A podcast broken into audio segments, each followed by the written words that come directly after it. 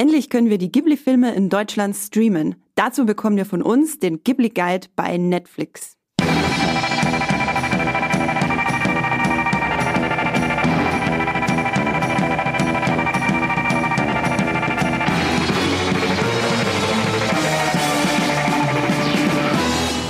Und herzlich willkommen zu Streamgestöber, eurem Muipilot-Podcast über alles, was sich in Deutschland legal gemerkt äh, streamen lässt bei Amazon, Sky, oh, Mubi, Join, Maxdome, in den Mediatheken und äh, vielleicht hat einer von euch ja auch Apple TV Plus schon abonniert und natürlich bei Netflix. Wir reden heute über ein ganz besonderes Thema, das mir sehr am Herzen liegt. Ich habe auch äh, den passenden Pulli dazu an, den ihr jetzt leider nicht sehen könnt.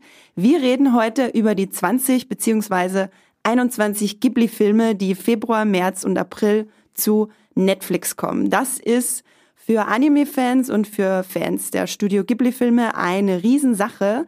Dafür habe ich mir heute zwei ganz tolle Gäste eingeladen. Ich begrüße als erstes Sebastian, dessen Stimme ihr auch von dem Filmstarts-Podcast Leinwandliebe kennt. Ja, vielen Dank. Ich komme mir so ein bisschen oldschool vor, weil ihr beide hier mit Laptop rumsitzt und ich mit einem Stück Papier. Das ist okay. Das passt ja auch irgendwie zu Ghibli, finde ich. Das ist ja auch so ein bisschen traditionell.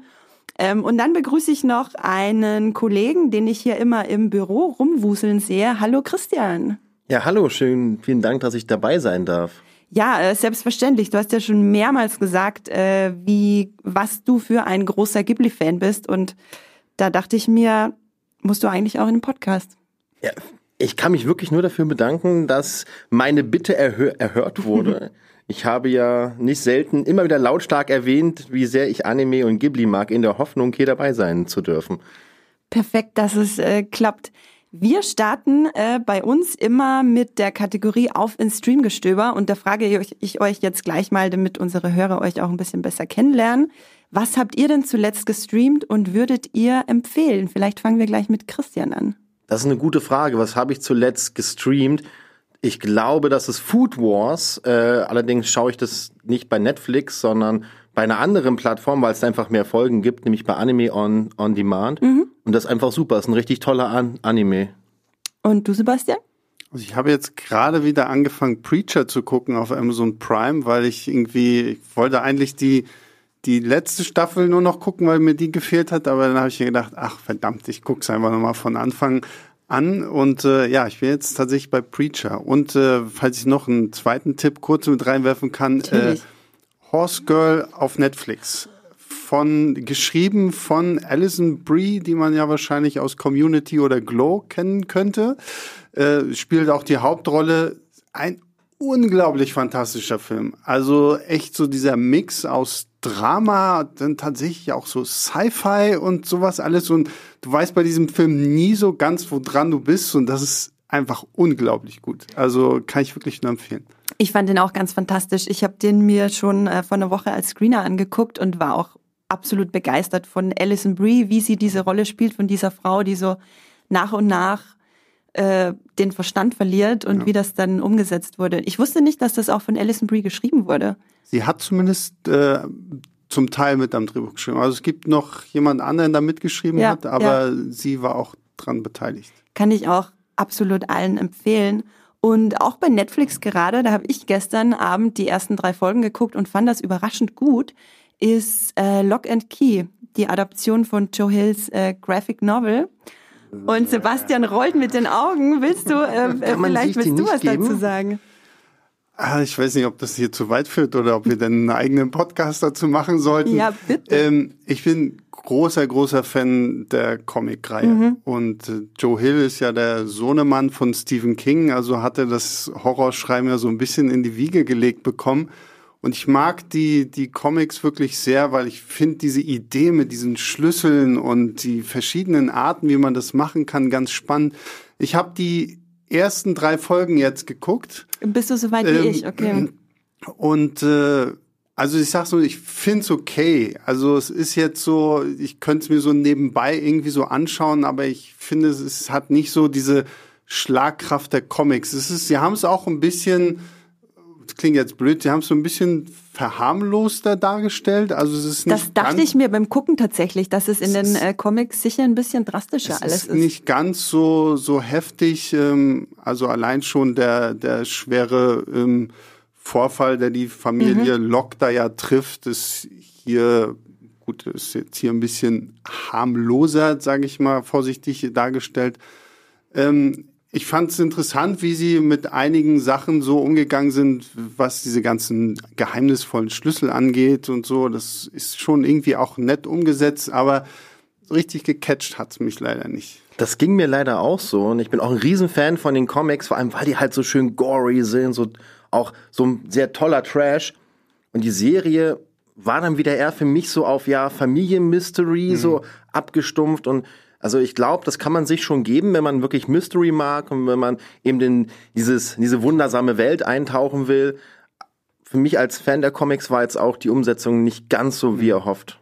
Ich habe die Comics nicht gesehen. Äh, von mir gibt's eine Empfehlung von den zwei ja Comic-Kennern. Ich glaube- ich glaube ja auch, wenn- da wenn ja man- auch spannend ist. Ja, wenn man, wenn man die Comics nicht kennt, ist es wirklich spannend, weil das Konzept halt einfach toll ist. Ja. Aber ich kann nur jedem empfehlen, ich kann sie dir auch gerne ausleihen, Andrea. Sehr gern. Morgen. ähm, Kriegst du sie morgen mit? dass, ähm, dass man, wenn man irgendwie die erste Staffel jetzt durch hat, dass man einfach mal sagt, okay, jetzt gucke ich mir mal das Source Material an und äh, dann Tatsächlich hätte ich noch mehr Lust, mir die Vorlage sofort anzugucken, als äh, weiterzugucken, was ja auch schon äh, aussagekräftig ist. Genau, ähm, gut, äh, genug geredet von äh, Mystery-Serien. Jetzt geht's zu Ghibli. Deswegen sind wir nämlich hier. Wie ihr sicher alle da draußen schon mitbekommen habt, die Ghibli-Filme kommen zu Netflix. Sebastian, was dachtest du in dem Moment, als du das gehört hast? Ich weiß, es war ein Montag, glaube ich, und ich habe noch im Büro hier bei uns rumgetönt, dass dieser Montag gerade richtig toll geworden ist. Weil ich meine, gut, ich, also ich habe sehr, sehr viele Ghibli-Filme einfach schon zu Hause rumstehen. Also ich habe irgendwann mal Ja. die, die komplette Miyazaki-Box zu Weihnachten geschenkt bekommen. So andere Nicht-Miyazaki-Filme habe ich halt so auch schon irgendwie auf DVD oder Blu-ray also theoretisch, ich bräuchte es nicht mal, dass Netflix mir das bringt, aber irgendwie war es trotzdem schön, weil, ich weiß nicht, ich habe so das Gefühl, Netflix hat mich fauler gemacht, was den Gang zum DVD-Regal anbelangt. Absolut. Und ich lieber dann auf meinem Sofa liege und mir gucke so, ah, okay, ach, das gibt's ja auch bei Netflix. Ah, wunderbar, na, dann kann ich es mir doch da angucken. Aber es war, ich fand es toll und ich finde es auch schön, dass sie das jetzt wirklich irgendwie, dass sie wirklich ja auch fast alle Filme irgendwie im Repertoire haben werden, weil sie zeigen ja nicht alle auf einmal. Ähm, bin da sehr happy und hoffe, dass sich viele Leute, die mit Ghibli noch nicht so viel am Hut haben, das auch angucken und wir den heute auch vielleicht verklickern können, warum sie sich das antun sollten. Äh, Christian, hast du dich gefreut, als du das gehört hast? Oder war das für dich nicht so wichtig, weil du eh alles schon zu Hause stehen hast? Also witzigerweise hatte ich mich erst ein paar Tage davor mit einer Kollegin unterhalten, wie schade es einfach ist, dass man die Ghibli-Filme wirklich nirgendwo digital bekommt. Also nicht mal bei Amazon für die üblichen 3,99 mal zum Ausleihen. Wenn man sich einfach abends denkt, boah, jetzt würde ich ganz gerne, keine Ahnung, Porco Rosso gucken, aber ich habe die Blu-ray gar nicht da. So ging es mir ganz lange, weil ich immer vergessen habe, wenn ich mal irgendwann unterwegs war, mir die Blu-ray zu kaufen und dann immer irgendwann Sonntagabends da saß, jetzt mal Porco Rosso gucken. Und deswegen als dann Sonntagabend. und dann, als dann die Nachricht reinkam, dass äh, Netflix die Filme bringt, dachte ich mir, krass. Wie krass ist das bitte? Weil das ja auch, glaube ich, nur in Europa ist. Ist in Amerika sind die, glaube ich, nicht bei Netflix. Ähm, überall außer in den USA und in Japan hat Netflix jetzt die Rechte. Auf jeden Fall dachte ich mir, krass, dass einfach mal so ein Mega-Repertoire einfach mal so bei, bei Netflix erscheint. Weil das sind ja auch einfach mal 20 Filme. Ja, Also ich, hab, ich hatte richtig immer gut. so ein bisschen, ja, als ich diese Nachricht gelesen habe, hatte ich so das Gefühl, okay, Netflix baut sich auf fürs kommende Disney Plus äh, Aufkommen hier und versucht halt so quasi das das japanische Disney irgendwie so an den Mann zu bringen, um einfach zu sagen, okay, hier bleibt mal aber auch schön bei uns, weil wir haben hier 20 Filme, die jetzt kommen, die sind mindestens genauso gut wie das, was irgendwie die ganzen Disney-Klasse euch zu bieten haben. Genau, weil Disney Plus, äh, da freut ihr euch, oder viele von euch freuen sich da ja sicher schon darauf. Disney Plus startet nämlich am 24. März in Deutschland und auch in sehr, sehr vielen anderen Ländern. Ich glaube, bisher haben es ja nur die USA und Niederlande. Wenn ich das Und richtig. Kanada, glaube ich. Und Kanada. So, ja. Vergisst man immer. Sorry, Kanada. Ähm, genau, Disney Plus startet äh, Ende März bei uns. Und Netflix hat jetzt den sogenannten Ghibli-Tresor geknackt, was noch niemand anders vorher geschafft hat, weil Studio Ghibli hat sich lange, lange, lange gewehrt. Viele haben es schon probiert, äh, die Filme zu bekommen. Netflix muss dafür Unsummen bezahlt, hab, bezahlt haben. Also wir kennen die Summe nicht, aber wenn man für äh, alle Friends-Staffeln 500 Millionen zahlt, Ja. dann will ich gar nicht wissen, was man für fast alle Ghibli-Filme zahlt. Ähm, genau, und der Konkurrenzkampf äh, zwischen Disney Plus und Netflix hat uns eigentlich jetzt diese Ghibli-Filme beschert, weil Netflix sich einstellen muss auf dieses äh, ja, äh, Zeichentrick-Familien-Überangebot, das dann mit Disney Plus äh, Ende März plötzlich auch in Deutschland herrschen wird. Und zum Start von Disney Plus in den USA hat Netflix schon so viel Eigenproduktion wie nie zuvor äh, an den Start gebracht. Ganz viele hochkarätige Sachen. Wir haben schon viel darüber gesprochen, dass fast alle Ghibli-Filme zu Netflix kommen. Äh, zwei Filme fehlen. Einmal äh, Die Rote Schildkröte, das ist eine Koproduktion. Und der bei der Muipilot-Community der beliebteste Ghibli-Film, Die letzten Glühwürmchen. Da liegen die Rechte nicht beim Studio Ghibli, obwohl Studio Ghibli den geschrieben, animiert, produziert hat. Ähm, die Rechte liegen bei dem Verlag Shinshosa. Ich hoffe, ich habe das jetzt richtig ausgesprochen. Ähm, dem Verlag gehört nämlich auch die Kurzgeschichtenvorlage zu Die letzten Glühwürmchen. Und da liegen einfach die Rechte nicht bei Studio Ghibli. Genau, dann gehen wir doch mal zu der großen Frage oder vielleicht vorher noch, ähm, ich lese vielleicht einmal kurz vor, welche Filme denn eigentlich jetzt kommen, welche Filme schon da sind. Wir haben jetzt bei der zur Zeit der Podcastaufnahme Mitte Februar und am 1. Februar kamen sieben Filme zu Netflix und zwar sind das Das Schloss im Himmel, Mein Nachbar Totoro, Kikis kleiner Lieferservice, Porco Rosso, Tränen der Erinnerung, Die Chroniken von Erdsee und Flüstern des Meeres. Ähm, Im März kommen die Filme Nausicaa, Prinzessin aus dem Tal der Winde, Prinzessin Mononoke, die Legende von Prinzessin Kaguya oder haben wir ein äh, Prinzessinnen-Triple-Feature. Dann äh, Chihiros Reise kommt auch im März, der äh, vielleicht bekannteste Ghibli-Film. Dann haben wir noch im März Arietti, die wundersame Welt der Borga. Und wir haben Königreich der Katzen. Genau, und im April, äh, der letzte Schub, äh, die letzten sieben Filme kommen dann am 1. April. Das wandelnde Schloss, Erinnerungen an Mani, Stimme des Herzens, der Mondblumenberg, wie der Wind sich hebt, Ponyo, das große Abenteuer am Meer und zu guter Letzt Pom Poco. Jetzt die Frage an euch, Christian, vielleicht fangen wir mit dir an. Was würdest du sagen, was ist ein Ghibli-Film? Ghibli-Film ist für mich vor allem mit sehr viel Liebe und Herzblut produziert.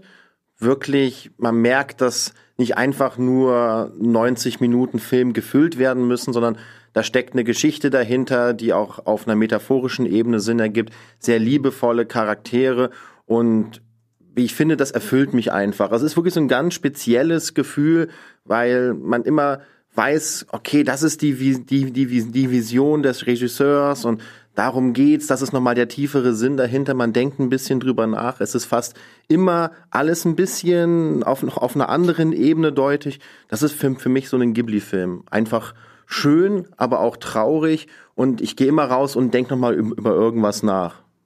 Hast du da auch so ein bestimmtes Gefühl oder was ist dein Gefühl, wenn du Ghibli hörst? Ghibli weiß ich sofort, okay, da muss nur das erste Bild auf der Kinoleinwand erscheinen und ich bin schon in einer Welt drin, die einfach faszinierend ist. So eine Welt, die sich der unseren irgendwie sehr weit entfernt und mich irgendwie einfach so 90 Minuten dem Eskapismus frönen lässt, aber gleichzeitig, wie Chris halt auch schon meinte, mir trotzdem auch immer was zum Nachdenken gibt. So. Und das ist, finde ich, egal welchen Film man von Ghibli nimmt, das ist immer irgendwie auch wirklich so eine schöne Botschaft mit dabei, über die man halt danach auch noch reden kann, über die man diskutieren kann. Was ich auch immer wieder toll finde, ist einfach die, die unterschiedlichen starken Charaktere. Also ich finde, ich habe selten irgendwie so einen so einen, so einen Ghibli-Film, wo ich mich für eine Figur mal nicht interessiere. Mhm. Also da sind selbst so kleine Nebenfiguren und Nebencharaktere sind immer irgendwie genau passend ausgearbeitet und einfach auch der Stil. Also so wie viele alte Sachen, die ja auch wirklich noch handgezeichnet sind und so. Es ist einfach, ich glaube, du könntest mich in die Mitte von irgendeinem Film setzen und man wüsste sofort, ja, okay, es ist ein Ghibli-Film irgendwie. Ja, total. Ähm, äh, Hayao Miyazaki und äh, Isao Takahata stehen ja wie kein anderer für die äh, Ghibli-Filme. Die beiden haben 1985 gemeinsam das Studio gegründet. Ein Jahr später kam dann auch ähm, mein Nachbar Totore von Miyazaki und die letzten Glühwürmchen von Takahata am selben Tag in die japanischen Kinos am 16. April 1988, was ich bis heute nicht so ganz verstehe. Ähm, Damit das, muss ich aber kurz einwerfen, dass ja. der, weil der erste richtige Ghibli-Film ist ja das äh, Schloss im Himmel. Laputa, genau, genau der kam genau, 1986 Ach, kam 86. der raus. Na, weil 84 ist ja Nausicaa, ähm, genau. ist Nausicaa gewesen mhm. und das war ja nur ein Film von Hayao Miyazaki, basierend auf seinem, seiner Manga-Reihe, die ich an dieser Stelle übrigens auch sehr empfehlen kann, weil die Manga-Reihe geht noch mal sehr viel weiter als äh, der Film. Und das hat mich zum Beispiel, wenn ich jetzt hier mal ausholen darf, ähm, bei Nausicaa immer ein bisschen gestört, dass ich für mich, der ich die, den, den Manga vorher gelesen habe, hört der Film so mittendrin auf. Mhm. Weil, weil Nausicaa, der, der Film ist, glaube ich, weiß nicht, vielleicht ist es Band 1 und 2 von insgesamt sieben Bändern.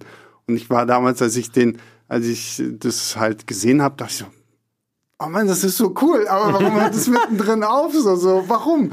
Ah, dasselbe Gefühl hatte ich bei Akira, ist ja auch so ein weltberühmter ja, Anime, ja, der ja auch absolut. das Thema Anime ja. in dem Westen mitgetragen hat. Ähm, und der ist auch, der hört eigentlich mitten in der Story von Akira absolut. auf. Von den drei großen Manga-Bänden deckt er anderthalb ab total witzig, dass da auch nie Fortsetzung, auch bei Nausicaa, mhm. dass das nie nochmal, weil der Film war ja super erfolgreich, ja warum das nie fortgesetzt wurde. Das gar nicht erst angedacht wurde. Ne? Das stammt doch einfach aus einer anderen Zeit. Wenn ich mir jetzt hier sowas angucke wie Alita Battle Angel, da habe ich die Manga-Reihe gelesen.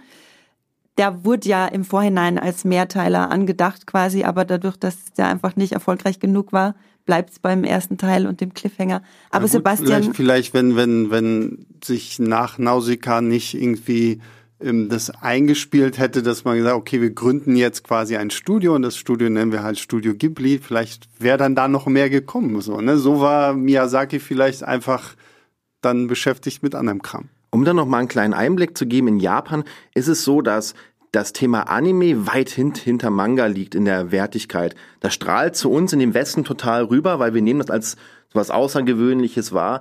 In Japan selbst ist der Anime eigentlich eher dafür da, als im regulären Fall die Verkäufe des Mangas nochmal anzutreiben. Also wenn Anime-Serien produziert werden, dann meistens als Promo für den Manga und natürlich für die Fans im Fernsehen. Aber es ist nicht so, dass der Anime dieses Alleinstellungsmerkmal hat, dass er quasi nur weil der Manga weitergeht, muss der Anime weiter produziert werden. Es ist, glaube ich, im, im Verständnis sehr wichtig, vor allem auch noch in den frühen Ghibli-Jahren, äh, dass man dann einfach wahrscheinlich so gesagt hat, cool, wir haben jetzt Nausicaa eh, wir haben jetzt den Film gemacht fürs Kino und jetzt können wir uns auf andere Projekte stürzen. Das merkt man hier im Westen äh, zum Beispiel bei Dragon Ball ziemlich stark, einem der größten äh, Manga-Slash-Anime-Franchise. Jedes Mal, wenn ein neues Spiel kommt, gibt es eine neue Serie dazu quasi, um das Spiel besser zu verkaufen. Das finde ich auch total faszinierend. Und das kenne ich auch nur in der Form von, äh, von, von der japanischen, japanischen Kultur. Ähm, ihr habt es vorher schon ein bisschen angeschnitten, als ich euch gefragt habe, was ein Ghibli-Film ist und zwar was Ghibli-Filme so besonders macht. Ähm, du meintest Traurigkeit, Christian. Das ist auch was, was ich ganz oft merke, so eine ganz starke Sentimentalität, die ich vor allem bei Miyazaki spüre, wo es um ja ganz ganz viel um Umweltschutz geht, auch sehr viel moralische Zeigefinger. Da muss man sich auch drauf einlassen können. So manche fühlen sich da vielleicht ein bisschen bevormundet davon. Ähm, wie, wie wichtig ist euch denn dieser, dieser Humanismus in diesen Filmen, wo es viel um Natur geht und Sentimentalität? Ich mag das einfach, dass diese Fragen gestellt werden, die auch uns Menschen einfach mal vor den, vor den Kopf stoßen. Ähm, das habe ich schon damals extrem positiv wahrgenommen im Mononoke, obwohl es eine negative Message ist, dachte ich mir, wow, was, das berührt mich gerade, eben als dieser alte Tiergott sagt, wenn wir diesen Krieg nicht führen, dann enden wir am Ende als, als Haus- und Zuchttiere der Menschen. Und über dem Wissen, wie das heutige Verhältnis zwischen Mensch und Tier ist, denkt man sich, wie stark emotional ist eigentlich diese Schlacht für die Tiere, die sich gerade nochmal aufbäumen gegen die Menschen, die nach und nach ihr Territorium wegnehmen, was man ja auch auf unsere Welt übertragen kann, denn wir einfach jedes Jahr immer mehr Wald verlieren, immer, immer mehr Land äh, ausgebeutet wird und wir Tiere immer weiter zurückdrängen.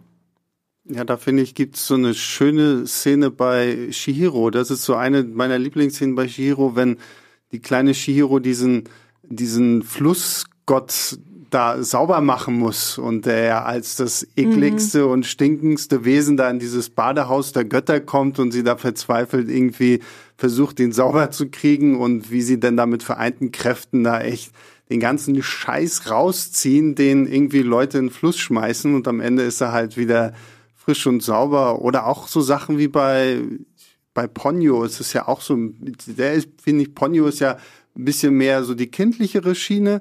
Aber letztendlich geht's ja auch darum, ne? Es wird irgendwie, die Flut kommt und äh, wie gehen wir damit um? Und das finde ich eigentlich ganz schön. Klar, wie du sagst, Andrea, manchmal ist dieser Zeigefinger ein bisschen offensichtlicher. Aber ich finde ihn vollkommen okay. Und ich finde es auch gut, solange man mir den Film halt trotzdem immer noch als Film erzählt, dass ich mhm. auch immer noch irgendwie unterhalten bin, dass ich Spannung spüre, dass ich Aufregung spüre, dann finde ich es okay, wenn es irgendwie einfach diesen Zeigefinger gibt. Wenn der jetzt nur da wäre, so damit wir sagen können, oh, mein Film hat eine Botschaft, dann würde ich sehen, dann würde es mich auch irgendwann stören. Dann würde ich irgendwann sagen, ja, okay, gut, dann höre ich jetzt auf, Ghibli-Filme zu gucken. Aber dadurch, dass es halt alles immer in gute Charaktere, in eine gute Story verpackt ist, nehme ich das gerne auf. Und wie Chris sagt, es sind ja auch keine unwichtigen Themen. Gerade bei Chihiro, weil du es angesprochen hast, da steckt ja wirklich von allem ein bisschen Kritik drin. Da hast du Konsumkritik, Kapitalismuskritik, dann diese, ja, vor allem äh, die ganze Umweltzerstörung und dass der Mensch sich immer alles einverleibt und alles abstraft, was anders ist als er. Ähm, das finde ich auch total faszinierend. Und äh, Chihiro war ja nicht umsonst wahrscheinlich so der, gemeinsam mit Mononoke, so der große Durchbruch auch im Westen. Ich glaube, Chihiro war, war bisher der einzige der einen Oscar gewonnen hat. Mhm. Genau, Mononoke war, glaube ich, der erste, das meintest du, Christian, der in, ähm, im Westen auch im Kino, in den Kinos lief. Genau, also ich bin mir nicht mehr hundertprozentig sicher. Ich weiß, dass die mhm. letzten Glühwürmchen auf jeden Fall in Deutschland auch als VHS erschienen sind, aber Mononoke ist bei uns auf jeden Fall, ich weiß noch, in den 90ern war das schon eine große Nummer, also im EMP-Katalog äh, war immer schon mit den wenigen Anime-Kassetten, damals lief das ja auch noch nicht so als Anime, damals war das ja, das lief direkt neben Disney, praktisch waren dann ja. halt auch die japanischen Sachen. Äh, na, Mononoke ist, ähm, ich glaube, in Japan sogar erfolgreicher gewesen als Titanic mhm. in den japanischen Kinocharts und hat auch sehr, sehr viel dazu beigetragen, einfach, dass Anime im Westen nicht mehr als die A kindlich wahrgenommen wird oder als pervers wahrgenommen. Das sind diese, diese beiden großen Vorteile, die man hat, weil ne, vor Zeichentrick, um es mal banal mhm. zu sagen, hat man ja immer, ah, das ist eher für Kinder und ein ganz schlimmes äh, Vorurteil übrigens. Ich bin sehr großer Zeichentrick-Fan, gucke ganz viele Cartoons, muss eine Lanze ja. brechen hier in diesem Podcast. und der, das zweite große Vorurteil ist ja auch, wenn man über Anime spricht, ist ja immer ne, dieses, dieses, oh, das ist so pervers und äh, kurze Röcke und ähm, genau, und das alles macht halt Ghibli nicht und zeigt halt, einfach wie, wie mächtig dieses Format ist. Aber ich finde auch, dass diese Kritik äh, in Ghibli-Filmen sich ja nicht nur auf Umwelt und Tiere, sondern auch auf die Menschen sehr oft äh, mhm. bezieht. Ähm, zum Beispiel für mich ein äh, sehr, sehr wichtiger Film ist Tränen der er Erinnerung. Ne? Und da geht es ja sehr viel um die, um, um die Landflucht in Japan, dass es gerade die jungen Menschen in die großen Metropolen zieht und dass die ländlichen Bereiche äh, dadurch immer das Problem haben, sich weiter zu, zu entwickeln, weil die Menschen dann auch die Landarbeit nicht wirklich schätzen, sondern jeder will nach Tokio, jeder will der erfolgreiche mhm. Geschäftsmann werden, Teil dieses schnellen urbanen Lebens werden. Und das ergibt sich einfach eine unglaubliche Schere zu den Menschen, die noch auf, auf dem Land leben, Ackerbau betreiben. Das sind einfach zwei komplett verschiedene Sachen. Und das finde ich, ähm, ist auch ein sehr, sehr wichtiges Thema aus dem japanischen Kontext heraus. Das mochte ich, Entschuldigung, das mochte ich äh, bei Tränen der Erinnerung auch ganz besonders gerne, weil es sehr, weil man da auch ganz stark gemerkt hat, dass es halt darum geht, dass der Mensch Teil der Natur ist und aus der Natur herauskommt und einfach ein erfüllteres Leben führen kann, weil er halt in die Natur zurückgeht. Das fand ich an dieser kleinen Geschichte, die da erzählt wird in dem Film, wirklich schön äh, umgesetzt. Ja, und das finde ich sind auch immer so diese Beispiele, dass es halt Ghibli irgendwie ja nicht immer nur so dieses Fantasy ist oder so. Ne? Mhm. Ne? Sie haben ja auch durchaus die letzten Glühwürmchen ist ja wahrscheinlich dadurch, dass er auch von der Community auf Platz eins ist, ist ja so ein das perfekte Beispiel dafür, wie, wie viel die sich einfach auch mit der japanischen Geschichte auseinandergesetzt haben und sowas alles. Uiuiui, da muss er sich mal äh, husten hier. Ähm, aber um nochmal auf die Prinzessin Mononoke-Geschichte zurückzukommen, mhm. das fand ich nämlich auch ganz spannend. Ich hatte einen, oder beziehungsweise ich habe immer noch einen sehr, sehr guten Freund, der auch Sebastian heißt. Äh, der hat mich damals so in den 90ern auch so ein bisschen so in diese Manga-Schiene so mit reingenommen. Und dann haben wir und das war halt auch so damals so dieses Problem, ne? wenn du halt so auch so Manga, Mangas ging ja denn, die war ja dann auch so eine kleine Hochphase für die Mangas, aber Anime war ja dann doch schon echt schwierig, da irgendwie ranzukommen. Hast echt irgendwie sich D-Mark noch damals dann irgendwie ausgeben müssen, um halt irgendwie halt Serien und Filme zu bekommen. Ich weiß, wir haben damals zusammen dann irgendwie Neon Genesis Evangelion auf VHS noch gehabt, irgendwie echt so, so eine, so eine dicke Box und dann haben wir da ein ganzes Wochenende nur ah, VHS und jetzt gucken wir. Und als es dann plötzlich hieß so, boah, wie, da kommt ein Anime ins Kino und dann die Prinzessin Mononoke und wow, das, das ist tatsächlich Prinzessin Mononoke hat für mich auch einfach diesen Stellenwert, weil es so wirklich der erste Anime war, den ich auch im Kino gesehen habe. Und ich auch gedacht so, boah, wie, wie cool ist das bitte, dass sie sich das jetzt irgendwie doch irgendwie vornehmen, diese Filme ins Kino zu bringen. Und ich war damals ein bisschen schockiert, dass er nur so eine FSK 12, glaube ich, bekommen das hatte. Das ich auch krass. Und ähm, da fliegen ja doch schon einige Körperteile, Köpfe und was weiß ich nicht. Also es ist auch, und nicht nur bei den Menschen, auch die Tiere werden ja in dem Krieg gegen die Menschen ziemlich malträtiert und das so. Das ganze Gewürms, was da rumkreucht, äh, Also es ist ein ziemlich heftiger Film, wo ich mir gedacht habe, okay, also für FSK 12 finde mhm. ich den vielleicht noch ein bisschen zu hart, aber das ist dann wieder, was du meintest, Chris, ist so halt, ja, es ist halt Zeichentrickfilm, ne, so nach dem Motto, das steht halt äh, in deiner Videothek irgendwie direkt neben Disney, das passt dann schon. Wobei man immer mit dazu sagen muss, dass sich die, die FSK oder auch die USK richten sich ja nicht nach dem Gewaltgrad oder an dem, an der Blutmenge per se. Da geht's ja auch immer ganz, ganz viel um die Darstellung. Um Warum Kontext. ist das so, der ja. Kontext? Das ist da ja immer ganz wichtig. Ich glaube, dass einfach ganz viele nicht, in, nicht wussten, damit umzugehen, weil das auch kein keine Massenproduktion war. Hm. Ich meine, wie viel wurden von diesen Kassetten verkauft? Lass es 5000 gewesen sein. Und das war, und das war richtig viel, weil die waren ja auch teuer. Also Anime ist ja. schon immer teuer gewesen. Das merkt man auch heute, wenn man im, im Saturn ist. Da bezahlt man teilweise für sechs Episoden über 30 Euro bei einer Blu-ray. Für den, für dasselbe Geld bekomme ich eine ganze Staffel von einer, äh, von einer typischen US-Serie. Und ich ja, glaube, dass Filme, auch die Filme selbst sind immer noch ziemlich ja. teuer. So, ne? so. Deswegen, es ist, es ist einfach diese Lizenzfrage, weil diese Lizenzen einfach eine andere, weil es ist nicht diese Massenware. Mhm. Und deswegen glaube ich, wurde es in den 90ern noch einfach anders wahrgenommen. Wir haben auch früher ganz lange gebraucht, um den Begriff Anime zu etablieren. Ich glaube, das lief auch bei uns noch ganz lange erst wirklich so als Zeichentrick, dann als mhm. dann als Manga. Ja. Hat es Mangas haben wir da früher noch zugesagt, bis dann ich glaube RTL 2 dann irgendwann mal ihr Programm auf Anime umbenannt hat und die waren ja immer so der Vorreiter für Anime in Deutschland, was ja dann leider auch dafür gesorgt hat, dass vor allem diese eher an eine junge männliche Zielgruppe gerichteten Superhelden äh, Anime zu uns uns gebracht wurden, weil das halt alles durch RTL 2 sehr dominiert war. Ich glaube, auf Vox lief damals noch der DCTP Nachtclub und da liefen ja ab und an mal diese untertitelten Sachen. Witzigerweise liefen da auch Hentai in der, also in der geschnittenen Fassung, mhm. aber wenn man da mal nachgeguckt hat, sind das eigentlich Hent Hentais gewesen. Ähm, aber da habe ich auch dann zum ersten Mal so die richtigen Anime-Filme ge ja, Vox gesehen. Ja, Vox hat mir tatsächlich Ghost in the Shell beschert. Also den habe ich da das erste Mal gesehen. Also ich bin erst vor ein paar Jahren zu Ghibli gekommen, als ich mir die Miyazaki Blu-ray Box gekauft habe, beziehungsweise ich habe sie meinem Freund geschenkt und dann haben wir alle Filme gemeinsam geguckt. Und ich habe, also ich habe nicht alle Ghibli-Filme gesehen, ich habe alle von Miyazaki gesehen und teilweise muss ich sagen, dass mir die nicht von Miyazaki sind auch nicht so gut gefallen haben als die von Miyazaki. Das heißt, ich würde mich eher als Miyazaki-Fan bezeichnen mhm. als, als Ghibli-Fan, weil die Themen, die wir gerade schon besprochen haben bei Chihiros Reise ins Zauberland und ähm, Mononoke, die wiederholen sich ja quasi in fast allen seinen Filmen. Und ich habe auch nochmal nachgeguckt in den Untiefen unserer Muipilot-Datenbank. Das sind äh, Mononoke und Chihiro, haben jeweils um die 20.000 Bewertungen auch, also bei weitem die meisten.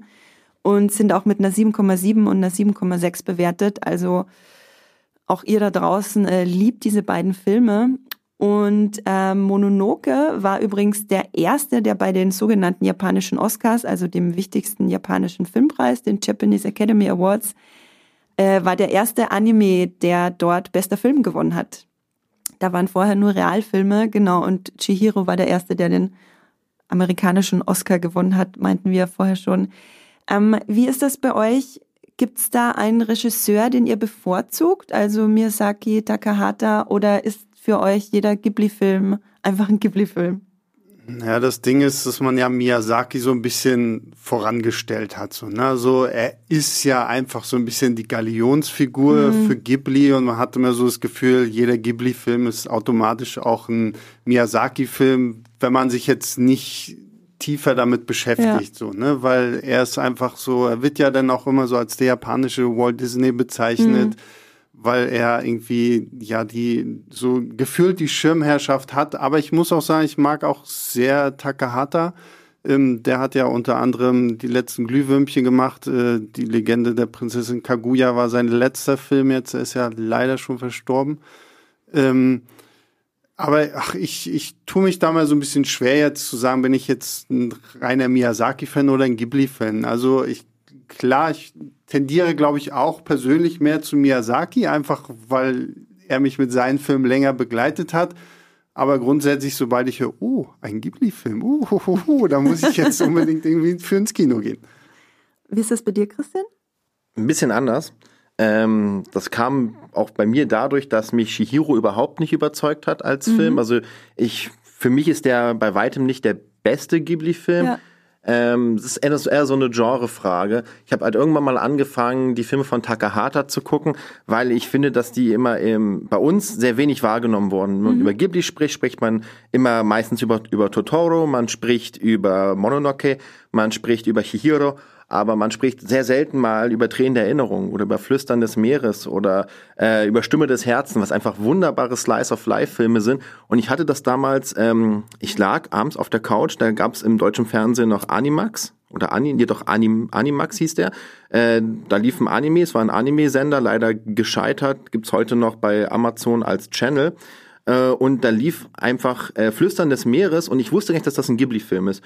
Ich habe den gesehen und Slice of Life, das war so schön, so diese beiden Teenager bei ihren ganz normalen Problemen, wo man sich dann auch ein bisschen drin wiederfindet. Mhm. Und dann ist das ja auch eine sehr schöne Liebesgeschichte, die da erzählt wurde. Ich dachte, oh, das war jetzt echt ein schöner Film. Und dann gucke ich plötzlich, oh, es ist Ghibli, dachte ich mir, hm, okay, das, und dann habe ich erst angefangen zu realisieren, dass es noch ganz viele andere Filme gibt, die ich alle noch gar nicht gesehen habe und habe die dann mal alle geguckt und äh, mit dem Mondblumenberg sogar meinen Lieblings-Ghibli-Film mittlerweile gef gefunden. Der ist von Goro Miyazaki, oder? Von dem genau. Sohn von, von Genau, der sich danach sogar entschuldigt hat, dass er nicht die Leistung ab abgeliefert hat, die er abliefern wollte. War mir egal, ich finde den Film wunderbar. Ja. Und deswegen habe ich einfach irgendwann mal festgestellt, dass mir diese Slice of Life-Filme mhm. wesentlich besser gefallen haben, was nicht heißt, dass alle anderen schlecht sind, aber ja. für mich ist so, wenn ich jemanden einen Ghibli-Film empfehlen sollte, dann denke ich immer, gib auch mal Mohnblumenberg eine Chance oder mhm. äh, gib auch mal Flüstern des Meeres eine, eine Chance. Es sind nicht diese großen Fantasy-Geschichten. Es ist nicht, am Ende geht es um das Schicksal der Welt oder es geht nicht darum, ähm, irgendeine Zauberwelt äh, zu beschützen, sondern es geht eben wirklich um dieses ganz Alltägliche, was aber auch wichtig ist, weil wir alle haben alltägliche Pro Probleme. Das finde ich auch ganz interessant, weil in diese beiden Ecken kann man die Ghibli-Filme einteilen. Es sind äh, meistens ist es entweder ein großes Fantasy-Epos oder so ein Slice-of-Life-Film. Und ich finde beides ganz großartig. Ich kann mich da in beiden total verlieren.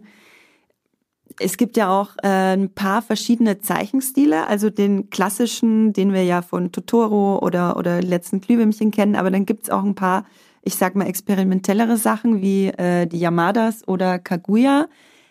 Wo ist denn da euer Favorit angesiedelt?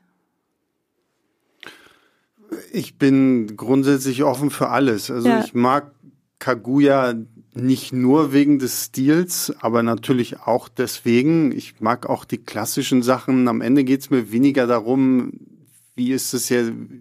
Am Ende geht es mir um die Story. Dann kann das so krude und wirre aussehen, wie es aussehen möchte. Wenn mich die, die Story packt, dann ist mir das eigentlich fast egal. Aber klar, am Ende guckt man natürlich sich auch schöne Bilder an. Ähm, und da ist Kaguya, finde ich, allein vom optischen her, ist schon wirklich sehr, sehr sehenswert. Aber ich mag auch den klassischen Stil.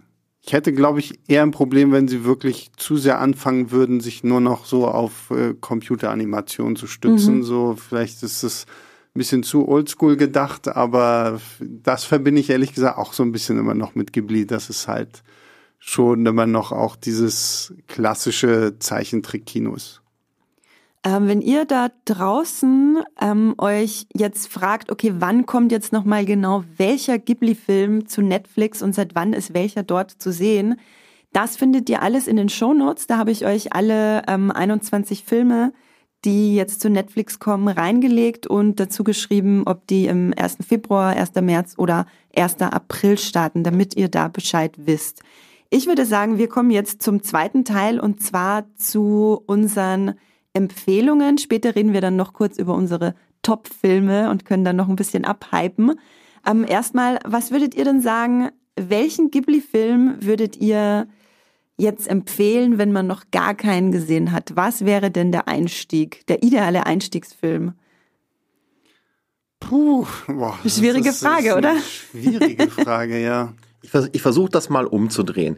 Wenn ich jetzt dastehen müsste und müsste meiner Mutter das Thema Ghibli näher mhm. bringen und sagen, hey, guck mal, das ist mega toll, dafür interessiert sich dein Junge, jetzt äh, guck dir das doch mal an. Ich glaube, auch wenn ich ihn persönlich nicht als den besten Film empfinde, ich würde Shihiro wählen, mhm. weil ich glaube, das ist das, was einfach nochmal hervorsticht, weil es einfach von der Story und von den Themen, es ist nicht so brutal wie Mononoke, mhm. also es ist auch noch nicht diese lange Geschichte, es ist eher wirklich diese Fantasy-Welt, wirklich diese diese verschiedenen Farben, dieses Leben dort und die Geschichte, der ist auch ein bisschen einfacher zu folgen. Ich glaube, mhm. dass Shihiro ist für mich immer noch für, für Einsteiger wirklich das repräsentiert einmal alles, wofür Ghibli steht, was Ghibli kann und ist damit, denke ich, auch, also wenn ein, wenn ein Shihiro schon überhaupt nicht gefällt, oh mein Gott, überhaupt nicht meins, geh weg, dann ist, glaube ich, Ghibli auch nicht das richtige Thema für einen. Äh, Shihiro war ja auch nicht umsonst äh, so erfolgreich bei uns oder der erste erfolgreiche Film bei uns weil er im Vergleich zu manch anderen schon wirklich sehr zugänglich ist und man dieser Geschichte von diesem äh, jungen Mädchen einfach auch wirklich gut folgen kann. Das ist ein sehr spannender Film, also es ist eine spannende Geschichte, ihre, ihr Abenteuer da einfach mitzuerleben. Sebastian, hast du schon einen äh, Film? Ich glaube, ich schließe mich, schließe mich einfach Chris an, mhm. weil die, die Logik dahinter passt einfach wirklich. Also, na, weil ich bin immer so, ich, ich glaube, ich persönlich würde ich eher sagen, Prinzessin Mononoke, aber vielleicht auch einfach, weil das so mein Einstieg gewesen ist. Aber ich muss Chris einfach recht geben. Ich glaube, Shihiro hat da so wirklich noch mehr so diese komplette Bandbreite, während Mononoke ja schon sehr fokussiert ist auf diese eine Geschichte, hast du bei äh, Shihiro ja wirklich noch viel mehr so, wo es mal hier hinspringt und mal dahin springt und auch so das vom visuellen her ist es, glaube ich, einfach noch mal viel viel äh, vielschichtiger als das, was man jetzt bei bei anderen dann sieht und da würde ich sagen, ja, hat Chris recht. Wenn man denn mit dem Film schon nichts anfangen kann, dann muss man wahrscheinlich sagen, ah, okay, gut, dann sind die anderen vielleicht auch nicht, nicht unbedingt so eins. Ich finde, Shihiro ist der gruseligste Film. Neben Nausicaa, finde ich, ist es der gruseligste Film. Dieses Ohngesicht, das halt alles kommentarlos einfach konsumiert und aufsaugt und da immer wie so ein, keine Ahnung, Damoklesschwert irgendwo in der Ecke hockt mit seinem ausdruckslosen Gesicht. Das macht mich jedes Mal fertig. Ich glaube aber, der Film, den ich irgendwann, wenn ich Kinder habe, mit meinen Kindern gucken werde, ist einfach Totoro. Ja, also absolut. Also das ist so, weiß nicht, allein so dieses, dieser knuffige, Riesenwaldgeist, diese komische Katze, dieser Katzenbus und so, es ist einfach so knuffig. Sorry, ich kann es nicht anders sagen. Aber das, glaube ich, ist so, Das wäre so der Einstiegsfilm für Kinder, glaube ich. Ja, ähm, da hast du mir die perfekte Überleitung jetzt serviert, Sebastian. ähm, ich habe nämlich, äh, ihr könnt uns, ihr da draußen könnt uns immer Sprachnachrichten schicken, wenn ihr auch eine Meinung zu unserem Thema habt. Ich habe äh, diese Woche ganz besondere Sprachnachrichten bekommen und zwar von meinem vierjährigen Neffen und von meiner siebenjährigen Nichte, die auch eine Meinung zu Ghibli-Filmen haben tatsächlich, weil ich denen quasi schon die Totoro und die Kikis kleiner Lieferservice Blu-ray in die Wiege gelegt haben, als sie auf die Welt kamen. Ich dachte. Also wortwörtlich jetzt? Das ist nicht ganz so gut. Wortwörtlich. Ne? Plastik und kleine Kinder sollte man nicht machen. Ah, Kinder lieben Plastik. Nee, habe ich natürlich nicht gemacht. Ich habe äh, ein bisschen gewartet und habe die beiden, also beziehungsweise ich habe ohne nachzufragen eine Sprachnachricht von meiner Nichte bekommen, welche Ghibli-Filme, die jetzt neu bei Netflix sind, sie denn gucken kann. Und habe sie dann nochmal gefragt, ob sie nicht für den Podcast nochmal eine Sprachnachricht aufnehmen möchten. Genau, ich spiele euch jetzt erstmal eine Sprachnachricht von meinem vierjährigen Neffen vor, der auch einen Ghibli-Film nennt und noch ein paar andere Sachen. Ihr müsst ganz genau hinhören. Hallo, ich bin Lego Franz und, und, und mein Lieblingsfilm ist Totoro und kleines Lieblingsservers und, und, und, und Lego Ninja und Lego Star Wars und Lego Friends. Ja, äh, Lego Friends. ja, wir halten fest, er mag Lego. Er mag alles, ja, er hat noch eine zweite Nachricht geschickt, wo er meint, er mag alles, wo, wo Lego Star Wars drauf ist. Also es ist. Vielleicht sollte Ghibli mal was mit Lego machen, oder? das wäre, oh, sein Herz wird auf jeden Fall äh, springen. Ich habe übrigens geguckt, für alle, die sich jetzt denken, oh, ich habe äh, ein vierjähriges Kind und vielleicht gucke ich mal Lego Friends. Ähm, gibt's auf Netflix und Amazon Prime, also die volle Auswahl aus diversesten Staffeln Lego Friends. äh, und Totoro, ja, das freut mich natürlich besonders, weil Totoro ist auch mein persönlicher Lieblingsfilm. Da kommen wir ja später noch dazu. Und dann habe ich auch noch äh, eine Nachricht von Emma, die wir uns jetzt kurz anhören. Hallo, mein Name ist Emma und mein Lieblingsfilm ist Totoro und Kikis kleiner Lieferservice. Und Emma hat auch noch eine kleine Frage an uns. Welche Sachen sind noch, sind noch von dem Ghibli-Film für mich? Ich gebe die Frage gleich mal an euch weiter. Also Totoro und Kikis kleiner Lieferservice, damit habe ich sie ja schon komplett überzeugt, die beiden. Ähm, was wäre denn noch ein äh, wirklicher Kinderfilm von äh, Ghibli, weil das finde ich nämlich gar nicht so leicht, mhm. weil auch die viele Filme, die halt dann so eine FSK 6 haben, sind jetzt nicht unbedingt Kinderfilme, sowas wie Stimme des Herzens zum Beispiel. Ähm, also mir fällt da in dem Zusammenhang, glaube ich, am ehesten wirklich noch Ponyo ein. Also weil das ist ja wirklich, die kleine Ponyo ist ja auch mehr so irgendwie für Kinder noch gedacht. So, das ist so, glaube ich, Ponyo, die, das große Abenteuer am Meer ist wahrscheinlich noch, wenn man schon Totoro und Kikis kleiner Lieferservice gesehen hat, dann auf jeden Fall Ponyo. Und ich überlege gerade, was man noch nehmen könnte. Jetzt gerade, also ich habe ja dann geantwortet, dass jetzt gerade ähm, Schloss im Himmel schon bei Netflix ist. Das hat eine FSK 6. Ich habe extra nachgeguckt und dann dachte ich aber, hm, ich bin mir gar nicht sicher, ob ich das einer Siebenjährigen unbedingt empfehlen würde, weil da geht's schon ordentlich zur Sache teilweise. Zum einen, ähm, aber ich finde, das ist jetzt, sage ich mal, vom Gewaltgrad nicht übermäßig. Also mhm. der Krieg, der dort stattfindet, ist ja mehr im Hintergrund. Ich finde, man bekommt von der Story irgendwann Knoten im Kopf. Also ich habe wirklich bei denen, das, das, das basiert, glaube ich, sogar auf einem deutschen Roman, der Film. Okay. Ich müsste es nochmal noch mal nachlesen, aber ich glaube, dass, äh, dass wir waren beim, wir waren beim wandelnden Schloss, oder? Nee, so, äh, da Schloss, Schloss, im, Himmel. Himmel. Ach so, sorry. Dann die verwechsel ich aber auch immer. Und Verdammt. ich glaube, glaub, ähm, jeder einzelne Mensch auf dem äh, Planeten macht diesen äh, Fehler. Nee, dann ist es, dann basiert der, das wandelnde Schloss basiert auf einem Roman. Das Schloss im Himmel. Ähm, Im Schloss ich, im Himmel tobt auch ein Krieg. Im, tobt auch ein Krieg, ein bisschen mehr im Vordergrund. Ja. Ähm, ich glaube aber schon, dass der für Kinder zumindest aus dem Fantasy-Aspekt heraus. Es ist eine schöne Abenteuergeschichte, ja. gerade ne, das Geheimnis um, um, ihren, um ihren Edelstein und mhm. auch dieser Traum vom Fliegen, so in diese Gewitterwolke hinein. Und sorry, wenn sie dann auf Laputa landen, ich finde es jedes Mal großartig, so wie ja. diese Stadt im Himmel dann da irgendwie aussieht. Ja. Das finde ich schon echt sehr, sehr toll. Und witzig fand ich auch, das Schloss im Himmel haben sie ja nach den ganzen Erfolgen von Mononoke und Chihiro auch nochmal ins Kino gebracht. Und ich habe den damals im Kino gesehen und dachte, oh, ein neuer Ghibli-Film.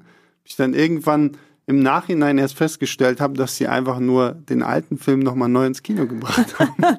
Aber damit habe ich kein Problem. Nee, also wenn es mal einen Ghibli-Marathon gibt hier in Berlin mit allen Filmen, oh, ich, ich dabei, ja. setze mich da eine Woche lang rein. ich muss mich ganz, ganz kurz korrigieren. Das mhm. Wandelnde Schloss basiert nicht auf einem deutschen Roman, sondern auf dem äh, englischen Roman Howl's Moving Castle. Der kam aber auch mhm. in mhm. Deutschland raus und zwar unter Sophie im Schloss des Zauberers. Und auf dem ah, ja. basiert das wandelnde Schloss. Ich mag die beide total gerne, sowohl das Schloss im Himmel als auch das wandelnde Schloss. Die sind auch beide bei unserer Community sehr beliebt. Ich gucke gerade, das Schloss, äh, das wandelnde Schloss ist auf Platz drei ähm, oder beziehungsweise auf Platz vier, wenn man die letzten Glühwürmchen mitzählt, mit einer 7,7 und 10.000 Bewertungen. Also das ist auf jeden Fall auch angekommen hier in Deutschland. Und das Schloss im Himmel ist dann auf Platz sieben, knapp dahinter, äh, mit einer 7,6 und über 5000 Bewertungen. Also das sind auch zwei der eher bekannteren Ghibli-Filme auf jeden Fall. Ich habe auch bei Instagram noch mal ein bisschen rumgefragt, was die Leute denn für Ghibli-Filme oder einen Ghibli-Film empfehlen würden, wenn sie nur einen empfehlen dürften. Äh, Moritz Stötsch zum Beispiel hat geschrieben, die letzten Glühwürmchen. Julian Mümken meint, mein Nachbar Totoro. Das wäre, glaube ich, auch das, was ich sagen würde. Und äh, Rob Feldmann, Grüße gehen raus an unseren ehemaligen Mitstreiter Rob. Das wandelnde Schloss, liebevoll erzählt und zeitlos. Nun gibt es ja nicht nur ausnahmslos gute Filme von äh, Studio Ghibli. Wenn ihr sagen müsstet, äh, ein, zwei Filme, von denen man vielleicht auch die Finger lassen kann, gibt sowas für euch? Habt ihr solche Filme? Ich glaube schon, als ich glaube, als, als echter Fan muss man sich auch mal eingestehen, dass nicht alles Gold ist. Für mich war Ponyo super enttäuschend, weil Warum? Äh, ich habe auf den Film damals gewartet, der kam ja 2008 raus, auch in Deutschland. Ich glaube, der kam mal ein Jahr später raus, müsste ich noch mal nachlesen. Aber ich habe damals, das war so der erste Ghibli-Film, den ich wirklich vom der Erstankündigung über die Trailer zum Release hin verfolgt habe und ich habe mich extrem gefreut, oh, ein neuer Ghibli-Film und endlich. Und dann habe ich diesen Film gesehen und ich konnte mit dieser Welt und mit der Story absolut nichts anfangen. Das ging mir einfach sehr weit von dem weg, was ich erwartet hatte. Gut, Christian Tramitz, den sie als Synchronsprecher äh, gewinnen konnten, das war auch noch mal ein deutlicher Pluspunkt, aber ansonsten fand ich diesen Film, äh, also in diesem Ghibli-Gesamtkunstwerk extrem schwach. Da fällt mir gerade noch eine andere Frage ein. Guckt ihr die immer in der deutschen Synchronisation eigentlich? Ja. Ich nämlich schon. Du auch, Sebastian? Es ist bei mir tatsächlich irgendwie abhängig. Also eigentlich gucke ich sie schon gerne im Original mit Untertiteln dann mhm. natürlich, mhm. weil so gut ist mein Japanisch nicht. Ach Mensch. Aber wenn ich sie so das erste Mal im Kino schaue, dann klar, dann ist natürlich meist die deutsche Synchro. Und hast du auch einen, den du eher nicht weiterempfehlen würdest? Oder Chroniken von RC.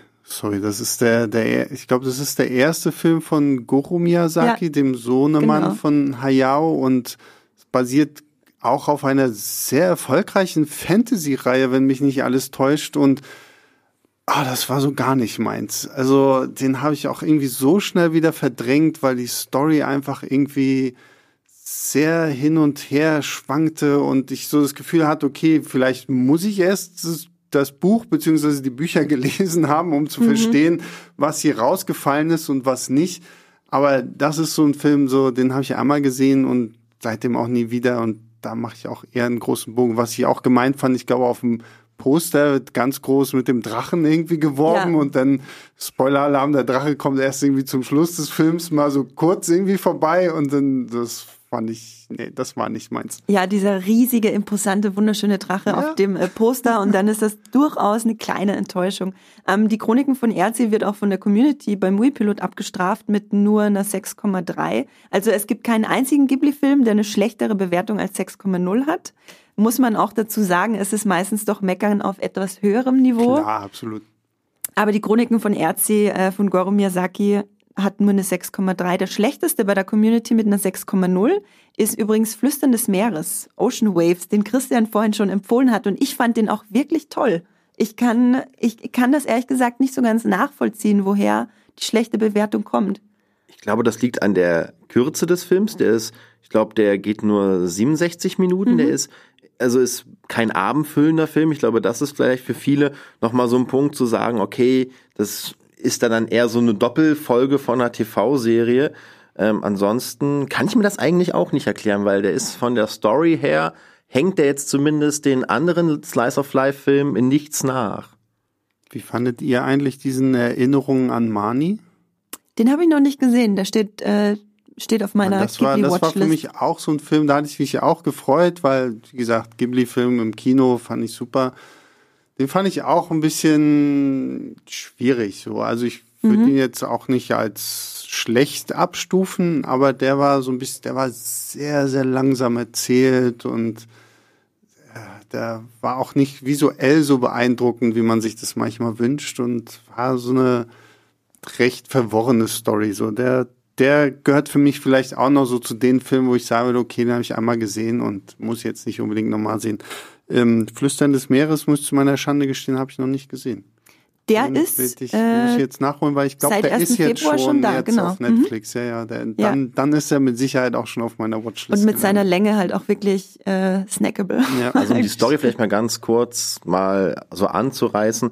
Ähm, es geht einfach um, um zwei Teenager, ne, um ein Mädel, das neu an eine, an eine Schule kommt und erstmal ein bisschen kratzbürstiger ist, ein Jungen, der da schon länger ist.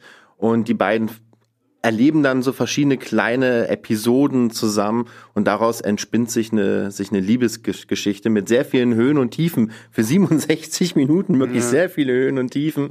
Und das Ganze endet dann in einer wunderbaren Szene, die von sehr vielen Anime übernommen wurde. Wenn man das Ende sieht, denkt man sich bei ganz vielen mhm. anderen auch äh, jetzt bekannter gewordene Anime in den letzten Jahren von Matoko Shinkai, das kenne ich irgendwie schon aus Ocean Waves, wie ja Flüstern des Meeres auf Englisch heißt. Dann äh, kommen wir doch, weil wir eh schon äh, bei unseren äh, Favoriten jetzt sind, mit Ocean Waves ähm, von den Flops zu den äh, Tops quasi. Ich hatte euch ja gebeten, eure Top-Filme mitzubringen, beziehungsweise zu nennen. Vielleicht, äh, Christian, fangen wir einfach bei dir an. Sag uns doch mal deine, keine Ahnung, äh, fünf liebsten Ghibli-Filme und vielleicht kannst du zu deinem Lieblingsfilm noch ein bisschen mehr sagen. Okay, also mein absoluter Lieblingsfilm ist der Mohnblumenberg. Mhm. Ganz einfach, weil ich mag diese ruhige Nachkriegsgeschichte, dieses Land im Wiederaufbau, diese Gesellschaft, die sich neu ersch erschafft, aber aus der Perspektive von Jugendlichen. Auch hier gibt's wieder eine Liebesgeschichte, die ist aber für die erste Hälfte des Films eher zweitrangig, die kommt eher in der zweiten Hälfte, Hälfte vor. Und es geht um, um ein Mädchen, das wohnt auf dem Mohnblumenberg und das hisst jeden Morgen die, die Flaggen, weil man das für die Schiffe so gemacht hat und hält damit an dieser Tradition fest. Und das steht auch im Kontext dieses Films, denn eigentlich will sich dieses Land von Tradition lösen. Das Land möchte diesen Neuaufbruch wagen, aber dadurch, dass sie ihren Vater vermisst, der auf See zurückgeblieben ist in den Wirren des Krieges, hisst sie jeden Morgen, morgen die, die Flaggen. Ähm, und daraus entspinnt sich eine Geschichte, dass irgendwann antwortet ihr, ihr, ihr jemand. Und das ist einfach wunderbar. Und was extrem cool ist bei dem Film ist, dass er dieses Thema Jugendclubs in Japan auch so ein bisschen forciert, mhm. weil jeder, der schon mal Anime gesehen hat, weiß, es sind in total vielen verrückten Clubs äh, als äh, Nebenschulaktivität. Und in dem Film haben sie ein Clubhaus, das sie retten müssen, in dem total viele verrückte Schulclubs drin sind, ähm, was einfach mega Spaß macht, wenn sie das erste Mal durch dieses Haus mal komplett durchlaufen und da pufft und knallt es, wo der Chemieclub ist und äh, da, wo die Philosophen sind, da wird nur hoch daher geredet und das ist einfach cool. Und dann wünscht man sich, warum gab es das in meiner Kindheit nicht? Warum hatten wir nicht so ein riesen Clubhaus, in dem es so viele Aktivitäten gab, die man, die man hätte, hätte, hätte machen können? Dann müssen sie dieses Clubhaus retten und ähm, das ist, das ist wirklich, äh, wirklich schön. Dann Flüstern des Meeres habe ich ja gerade eben schon ein mhm. bisschen mehr zu erzählt. Dann natürlich äh, Prinzessin Mononoke, ja. weil der Film mich wirklich auf so vielen Ebenen berührt hat. Ähm, ja, von der Story haben wir eigentlich auch schon ganz kurz erwähnt. Es geht um den Kampf Tiere gegen Menschen. Also die Menschen, die sich immer mehr von dem Land der Tiere nehmen und die Tiere sich dagegen auf begehren. Genau, bei Mononoke muss, muss man vielleicht nochmal dazu sagen, ich glaube, das ist der brutalste ähm, Ghibli-Film, oder? Also der, der ex, ähm, wie soll ich sagen, gewalthaltigste, expliziteste, ja, wahrscheinlich schon, ja. Tierköpfungen etc. Das ich überlege gerade bei, bei Nausicaa, ist ja immer strittig, ob ja, das ein Ghibli-Film ist, aber Nausicaa ist ja auch ein bisschen härter. Stimmt, stimmt. Also wenn man Nausicaa dazu zählt, äh, dann die beiden auf jeden Fall, wo also wer mit, wie soll ich sagen, wer äh, traumatisiert wurde von unten am Fluss als Kind Oh ja. und keine äh, blutigen Animationsfilme mehr sehen kann, der sollte vielleicht Abstand nehmen von diesen Übrigens auch ein beiden. sehr gutes Beispiel für die Fehleinschätzung von Zeichentrickfilm Watership FSK, Down. ja. Lief damals ja im Nachmittagsprogramm. Und das ist für, für einen Siebenjährigen ein ultimativ verstörender Film, wenn diese kleinen lieben Hoppelhäschen sich gegenseitig brutal abschlachten. zerfleischen und, und äh, erstickt werden und zerfleddert werden und was weiß ich, was denen da alles passiert.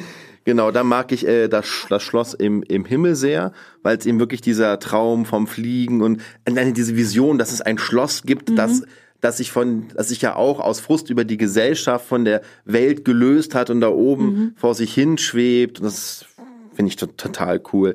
Und Nord Norsik, Nord Nausicaa eben mag ich auch noch sehr. Ähm, ich mag eigentlich super viele Filme. Es ist schwer, sich da auf fünf zu beziehen, aber Nausicaa eh, weil der Film einfach einfach nochmal anders ist. Es geht ja um diese, diese apokalyptische Welt, so, ne, die Natur wehrt sich mal, mal wieder gegen den Menschen und äh, hat einen riesigen Pestwald errichtet, der nach und nach die Welt überwuchert. Und jeder Versuch der Menschen dagegen anzukämpfen, hat diesen Pestwald immer nur größer gemacht, bis man irgendwann herausfindet, eigentlich ist wieder nicht so, wie es scheint und eigentlich ist es, sind es die Menschen, die die Bösen sind und nicht, und nicht die äh, toxischen Krabbelfiecher, sondern am Ende ist es wieder der Mensch, der für ganz viel Unheil gesorgt hat. Äh, Nausicaa ist übrigens auf, wenn man äh, die Glühwürmchen nicht mitzählt, auf Platz 1 der Netflix-Ghibli-Liste von unserer Movie-Pilot-Community mit einer 7,8. Also der steht da nochmal über Mononoke und das wandelnde Schloss und die Legende der Prinzessin Kaguya, die Wow, alle eine echt? Ja, 7,7 krass. haben, ja. Hätte ich nicht gedacht. Ich habe immer so das Gefühl gehabt, so ein Nausicaa ist nicht so präsent irgendwie, aber ja, Ja. ich jetzt belehrte mich hier eines Besseren. Das ist aber auch schön. Er hat auch äh, 3600 Bewertungen, also ist schon ein bisschen was und 1200 Vormerkungen, also auch viele Leute, die Hm. Wie gesagt, ich kann nur jedem empfehlen, holt euch auch mal die Mangas dazu. Ja, hast du die eigentlich zu Hause? Ich habe die auch zu Dann Hause. könntest du mir die Gibt es die auf erborgen. Deutsch? Ich habe die auf Deutsch. Das ist so, eine vom Carlsen Verlag, Ah ja. glaube ich, damals so Diese eine. typischen Manga. Nee, nee, nee, nee, tatsächlich nicht so diese typischen Manga. Das ist schon so A4-Format. Okay. Ähm, und dann sind es so, ich glaube, sieben, sieben Bände.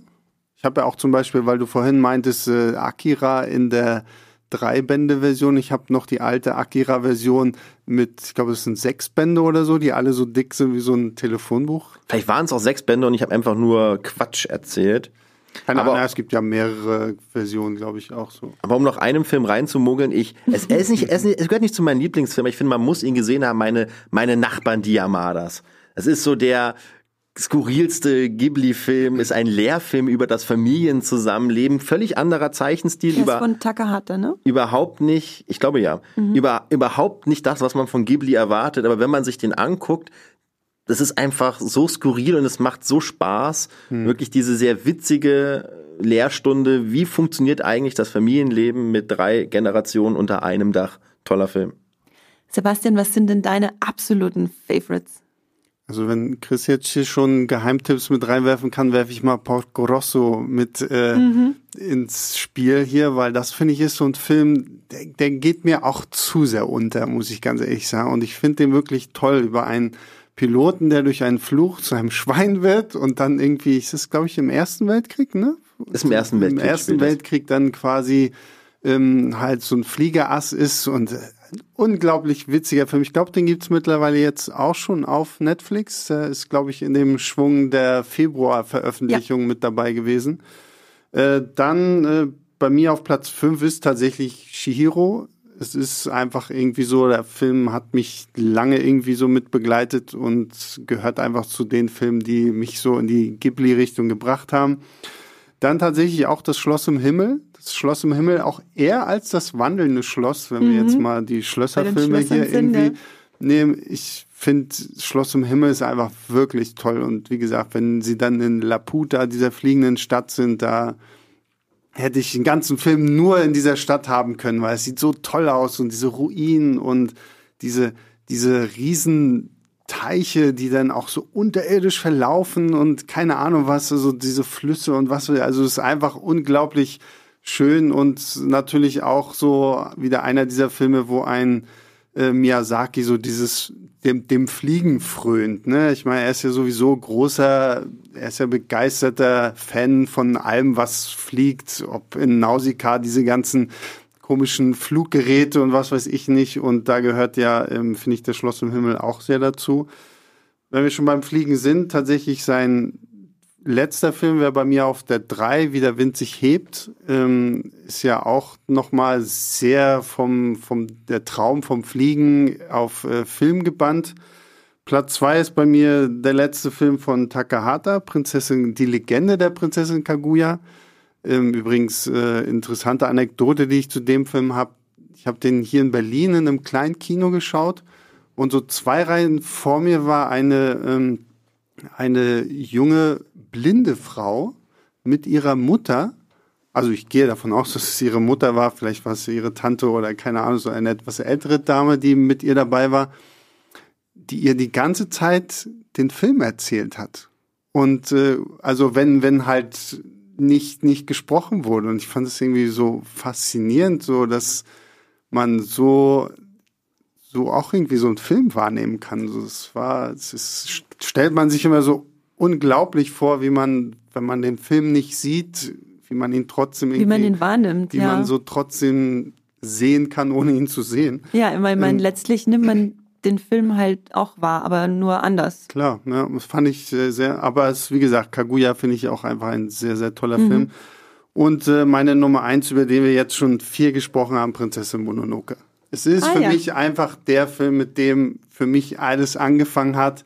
Ähm, und der Film, zu dem ich auch, glaube ich, bei irgendwelchen Rewatch Ghibli Sessions immer so als erstes zurückkehre und den ich tatsächlich auch irgendwie am meisten einfach schaue. Finde ich einfach toll. Äh, danke für eure äh, Top 5 beziehungsweise Top 6, wenn man die Special ist, äh, mit reinnimmt. Äh, bei mir auf der 6 wäre tatsächlich Mononoke. Der musste dann weichen, äh, weil bei mir auf Platz 5 äh, Shihiro ist.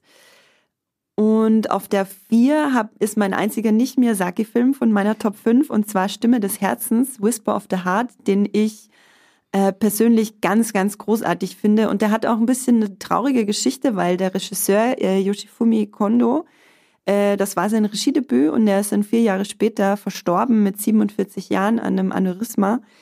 Ähm, das ist so ein bisschen der absolut traurige Grund, warum sich dieser Film für mich in dem ganzen Ghibli-Kosmos so einzigartig anfühlt. Ich finde, kein anderer Ghibli-Film ist wie dieser Film. Der hat, also vom Zeichenstil her finde ich den nochmal um eine ganze Ecke beeindruckender als die meisten anderen. Ähm, und ich finde, dieser Film verbindet dieses Slice of Life mit epischem, äh, epischer Fantasy. So eine ganz, ganz stimmige, wunderschöne Verbindung von einem äh, jungen Mädchen, das versucht irgendwie ja einfach mit ihrem Alltag klarzukommen und sich dann selber halt auch so eine epische Fantasy-Welt äh, äh, selber äh, bastelt, äh, um sich selber was zu beweisen. Ich finde den wahnsinnig großartig. Bei mir auf der, äh, wo war ich? Bei mir auf Platz drei ist äh, Nausicaa. Der, das war, glaube ich, mein erster Film, den ich gesehen habe von Ghibli. Den, beziehungsweise den quasi Ghibli. Ähm, da finde ich den Sci-Fi-Einschlag einfach total überwältigend und ich als großer Science-Fiction-Fan äh, finde es einfach fantastisch, dass ja fantastisch, dass äh, es auch nicht nur Fantasy, sondern auch eben mit diesem Sci-Fi-Einschlag ist. Und auf Platz zwei und Platz eins, die sind ganz knapp aneinander und über die haben wir noch gar nicht viel geredet. Das ist äh, Kikis kleiner Lieferservice und mein Nachbar Totoro. Ich finde, mit diesen beiden Filmen hat Miyazaki das Kindsein auf die ja Leinwand beziehungsweise in Film gebannt, wie ich das sonst, glaube ich, noch niemals irgendwo auf diese Art gesehen habe. Ähm, bei Kikis kleiner Lieferservice geht es um eine kleine Hexe, die, die in die Welt rauswandern muss, eine Stadt finden muss, wo es noch keine Hexe gibt und dort quasi ihr Hexenwerk verrichtet und äh, äh, ja das Leben als Hexe kennenlernt. Äh, Finde ich eine wahnsinnig großartige Prämisse. Und äh, mein Nachbar Totoro, da geht's um zwei junge Mädchen, Satsuki und Mei, wobei die Kleine wirklich, glaube ich, erst so zwei Jahre alt ist, noch gar nicht wirklich spricht. Und da gibt's so diese Einstellungen, genau, und sie ziehen äh, mit dem Vater aufs äh, Land und äh, ja, lernen dort diverse Waldgeister, eben äh, Totoros kennen, die ihnen dann durch den Alltag helfen, mit denen sie Abenteuer erleben. Und die sind wirklich absolut kindgerecht, glaube ich, beide mit einer FSK 0.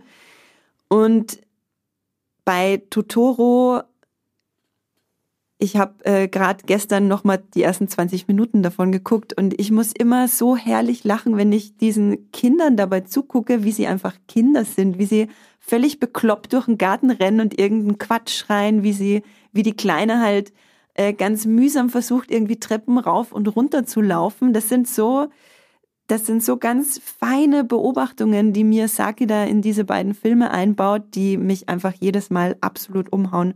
Und vor allem bei Totoro ähm, der Soundtrack. Ich habe den, heute Morgen den Soundtrack gehört hier am Weg her zur Einstimmung auf dem Podcast. Und ich werde den jetzt einen wochenlangen Ohrwurm davon haben. Also kann ich euch auch empfehlen, den äh, Totoro Soundtrack euch nochmal anzuhören, wenn ihr den Film auch schon gesehen habt.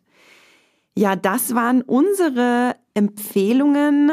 Eine ganz kurze Anmerkung. Ja. Äh, ein Film, mit dem wir auch noch gar nicht geredet Mhm. haben, aber da du gerade die Stimme des Herzens erwähnt hast, äh, dazu gibt's ja einen Sequel bei Ghibli.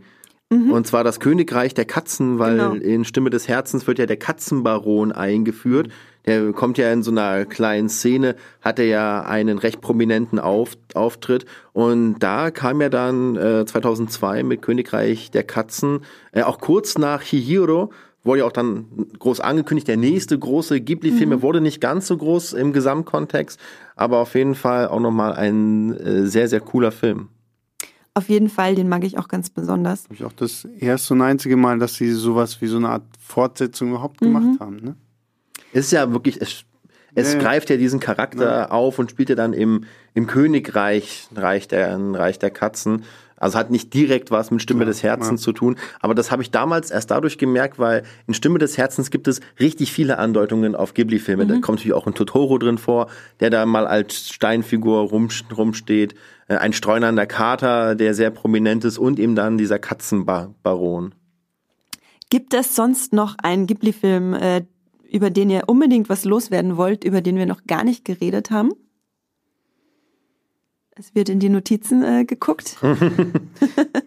Bloß nichts vergessen. Bloß nichts Ich vergessen, glaube, genau. wir haben eigentlich alle wichtigen Über Pompoko kann man eigentlich noch ganz kurz was sagen, weil das finde ich auch so ein Film ist, der in der Community, also ich kenne ehrlicherweise die Wertung vom Moviepilot nicht, aber in, ist äh, auf äh, dem viertletzten Platz beim Muipilot. also in der Anime-Community wird er sehr, wird er sehr durchwachsen wahrgenommen. Ne, da ist ja der tiefere Sinn, ist ja ne, die, die Waschbären, die ja magische Fähigkeiten haben in dem Film, aber der sich in dieser Waschbärenplage auch, auch annimmt. Waschbären werden ja von vielen Menschen sehr negativ wahrgenommen, weil sie, ne, sie gehen ja direkt in die Gärten, sie machen Mülltonnen auf, sie verwüsten und klauen Zeug.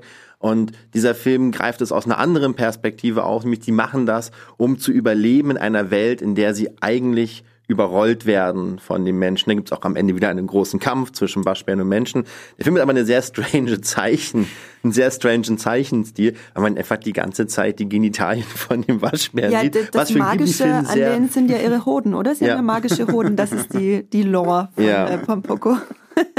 Deswegen, Genau. Ähm, wir haben beim Muipilot auch ganz viele Artikel zu äh, den Ghibli-Filmen, die im Februar bereits erschienen sind, geschrieben. Da haben wir zu jedem einzelnen Film einen Artikel und noch mehr für euch. Ich habe euch das in den äh, Shownotes beziehungsweise der Beschreibung des Podcasts verlinkt.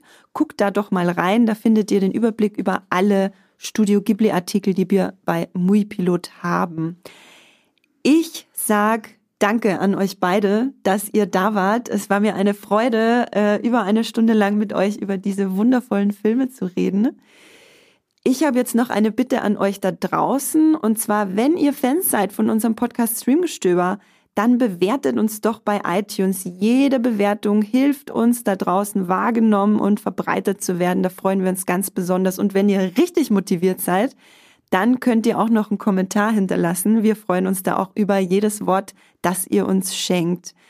Genau, dann gibt's noch eine kurze Vorausschau auf nächste Woche. Da geht's nämlich um Vikings. Ich habe vorhin mit Sebastian schon kurz drüber geredet. Sebastian ist ja gar nicht überzeugt von Vikings. Du hast eine Staffel geguckt, ne? habe ich hab die erste Staffel geguckt, weil ich mir gedacht habe, verdammt, alle Welt redet von Vikings und irgendwie habe ich auch so was gesucht, was so ein bisschen das Game of Thrones Loch irgendwie bei mir füllt mit coolen Kämpfen und so Mittelalterkrams und hab halt wirklich auch die erste Staffel geguckt. Ah, ist bei mir nicht so angekommen. Also ich bin nicht so mit den Charakteren klargekommen. Es war mir alles nicht so, dass ich sage, oh, ich muss jetzt unbedingt weiterschauen. Also bei mir ist Vikings volle Kanne angekommen. Ich das hab, ist doch sehr schön. Ne? Ich habe vor zwei oder vor einem Jahr, ähm, weil einfach ganz viel über diese Serie geredet wird, auch in Deutschland. Ähm, und dass niemand bei uns in der Redaktion geguckt hat, habe ich angefangen, das zu gucken, damit wir da auch mal drüber schreiben können.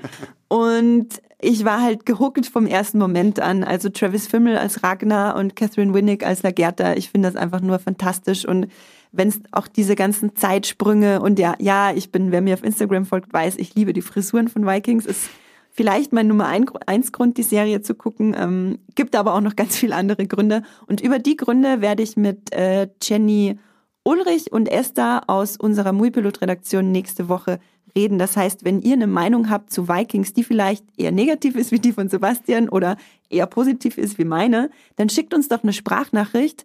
Ähm, die Nummer könnt ihr in den Shownotes nachlesen. Ihr könnt uns eine Sprachnachricht via WhatsApp und via Telegram schicken.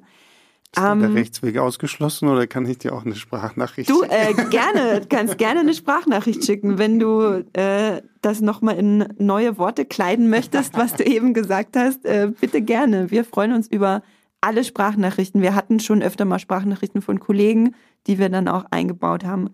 Ähm, zum Abschied äh, möchte ich euch noch fragen, wo kann man euch denn lesen außerhalb des Podcasts? Wo seid ihr zum Beispiel bei Instagram oder Twitter? Sebastian, vielleicht magst du anfangen. Wo kann man mich lesen? Ja, man kann mich lesen auf äh, Instagram. Man kann mich lesen, man kann mich hören bei YouTube, äh, Filmstarts YouTube. Und äh, ich habe auch noch einen eigenen Blog, aber ich glaube, das führt hier zu weit. Ähm, aber da kriegt man auch die Links irgendwie über Instagram. Also ja. Möchtest du vielleicht auch noch kurz einen Satz zu eurem Filmstarts-Podcast äh, Leinwandliebe sagen? Um Natürlich möchte ich das, weil da kann man mich ja auch hören. Ähm, wir machen das ja auch wöchentlich. Diese Woche reden wir auch über was Animiertes, und zwar den Sonic-Film. Uhu. Der mir, muss ich tatsächlich gestehen hier, was ich nicht gedacht hätte, mir tatsächlich gut gefallen hat. Das sagen ja viele, ne, dass der nicht also, so schlecht ist, wie man erwartet hat. Also nachdem der erste Schock äh, ja irgendwie vergangen war mit der furchtbaren Animation aus dem ersten Trailer, der neue Film, ich, ich fand ihn echt gut und ich gehöre ja auch zu denen, ich habe Sonic früher ja auch viel gespielt, auf dem alten Sega Mega Drive von meinem Onkel noch sogar Sonic 2 mit meiner Oma zusammen auf dem Splitscreen. richtig gut. Ähm, genau, wir werden über, wir werden über Sonic sprechen und im Anschluss daran so ein bisschen über die guten und die schlechten Videospielverfilmungen, die es da draußen so gibt. Also, da habt ihr ja einiges an Stoff auf jeden Fall. Oh ja, ja. Es war und es eine ist echt hitzige, schwer, gute zu finden. Es war eine hitzige Diskussion, ja. Und das Schlimme ist auch so, weil viele hatte ich auch nur so in Erinnerung, weil ich, und ja, da es ist äh, interessant auf jeden Fall. Also hört auch bei Leinwandliebe rein. Da sind ja auch, äh, Esther war jetzt auch schon zweimal da, die ihr von Genau, Esther ist euer kennt. Genau, Gast. Esther ist unser, unsere Trumpfkarte, wenn niemand sonst kommt hier. Christian, wo kann man dir und deiner Anime-Begeisterung denn außerhalb des Podcasts eventuell folgen? Oh, meine Anime-Begeisterung, das ist relativ schwierig. Also man kann äh, kurze Gedanken von mir bei Twitter lesen als Hyuga. Äh, man kann mir beim Videospiele zocken zugucken, bei YouTube auch als Hyuga und bei Instagram auch als Hyuga kann man mir sonst bei Sachen zugucken. Anime allerdings relativ wenig, aber wenn ich schon höre Videospielverfilmungen, das ist ein, ein reichliches Kur Kuriositätenkabinett. Oh ja, auf jeden Fall. Ähm, Sebastian, ich glaube, du hast deinen Nutzernamen von Instagram gar nicht gesagt. Achso, ich bin die blonde Gefahr, so wie sich das aus den äh, Moviepilot Livestreams äh, herausgestellt hat. Und dachte ich mir, okay, wenn ich schon mit Instagram anfange, dann dann mit deinem ich, 1A dann, dann bin ich die blonde Gefahr und dann könnt ihr auch Bilder sehen, die sind nicht gefärbt, sie sind Natur, also jeder, der sich das fragt, die sind echt. Mich könnt ihr bei Muipilot lesen unter meinem Nutzernamen Science Fiction, klein und zusammen. Und bei Instagram und Twitter bin ich unter meinem Klarnamen Andrea Wöger zu finden. Da erfahrt ihr dann auch immer Neuigkeiten zu Streamgestöber. Ja, ich sag nochmal ganz, ganz herzlichen Dank. Es hat wirklich Spaß gemacht mit euch beiden und, Ja, wir haben zu danken. Ja, vielen lieben, lieben Dank, wirklich. und ich sag Tschüss. Das war die neue Folge Streamgestöber. Abonniert uns bei Spotify, Apple oder der Podcast-App eures Vertrauens und wir freuen uns auch ganz besonders über eure Bewertungen. Die Musik wurde aufgenommen und produziert von Tomatenplatten. Feedback und Wünsche gehen an podcast.muipilot.de. Wie ihr mit eurer Sprachnachricht im Podcast landet, erfahrt ihr in den Shownotes und unter www.muipilot.de slash podcast.